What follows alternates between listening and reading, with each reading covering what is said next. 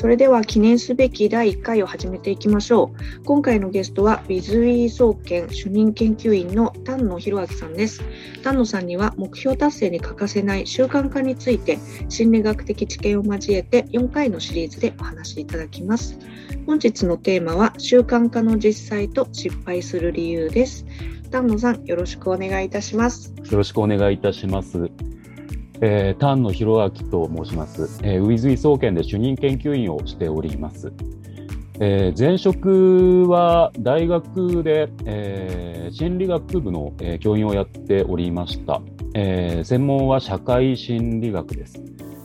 えーまあ、これまで、えー、教育に関する心理学であったり、対人関係、コミュニケーション論などの、えー、心理学を、えー、主に研究をしておりました。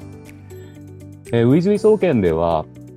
えー、スマートハビットのデータ、えー、学習データから、えー、習慣化をする上でのメカニズムの解析であったり、えー、それをサービスに生かすといった、えー、仕事に従事しております。どうぞよろしくお願いいたします。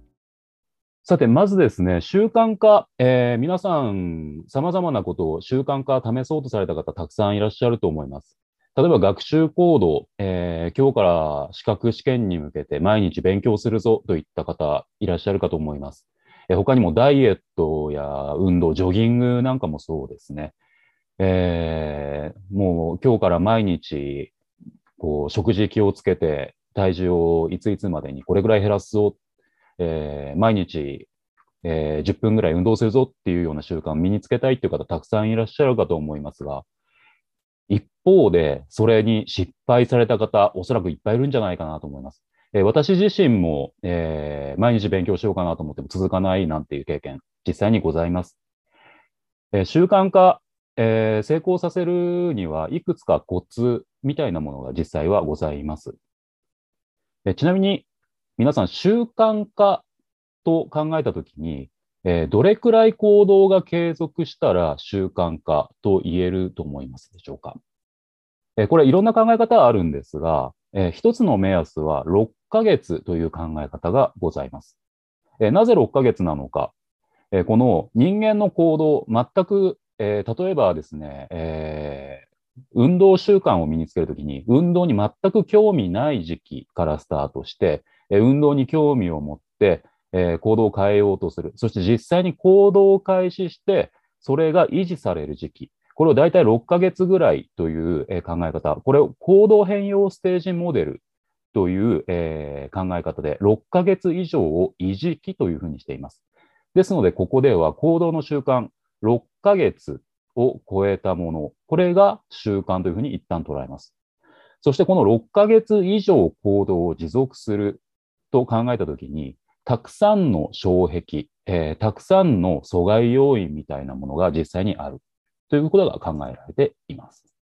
では、どういったことが阻害要因になるか。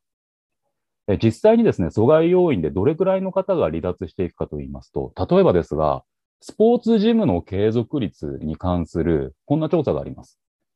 えー、スポーツジム、えー、もしかしたら入ったことある方いらっしゃるかもしれません。またすぐ辞めちゃった方いるかもしれません。スポーツジム、どれくらいの方が、そうですね、6ヶ月継続すると思いますか？え、これちょっと海外の事例なんですが、スポーツジムの継続率、おおよそ3ヶ月で約40%残ればいい方というようなデータがございます。え、6ヶ月目でだいたい3割残ってるか残ってないかというデータがございます。つまり先ほどの60、えー、6ヶ月以上が習慣化と考えたら、スポーツジムに関しては3割、4割、えー、それくらいしか成功していないということになります。で、さらに1年になると10%を切るというデータもございます。このように長期的に何かを継続するということ、非常に難しいんですね。また、えー、英語の学習、こちらの英語の学習、社会人で英語の学習をした方のデータがあるんですが、えー、英語の学習を始めて挫折した経験があるかというような質問に対して9割以上の方が英語の学習をしていて挫折した経験があると答えています。では、この9割以上の挫折した経験があるという方にどれくらいの時期に挫折しましたかと尋ねたデータがあります。でするとですね、3ヶ月以内に挫折したという割合が8割以上というふうに言われています。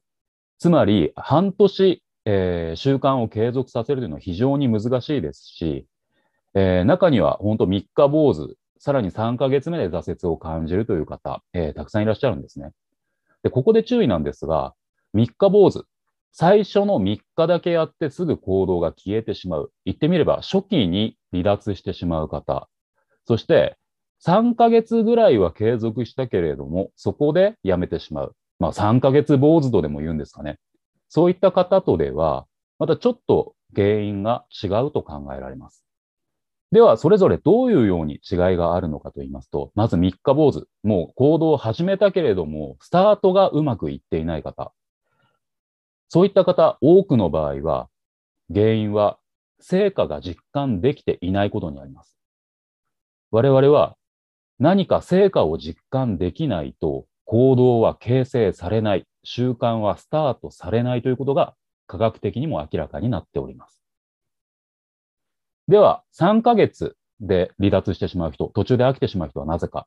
そういった方々の原因は、えー、最初は成果を実感することで進んでいましたが、人間だんだん飽きてきます。どうやって動機づけを上げていくのか。こういったことに関して、実は心理学など様々な科学的な研究によっていろんなことが明らかになっております。えー、どのようにこういった、えー、成果を実感する、また動機づけを上げていく、そして習慣化を成功させるかというポイントについて、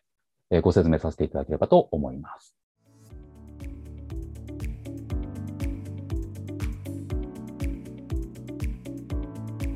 HR 情報局スマハビラジオ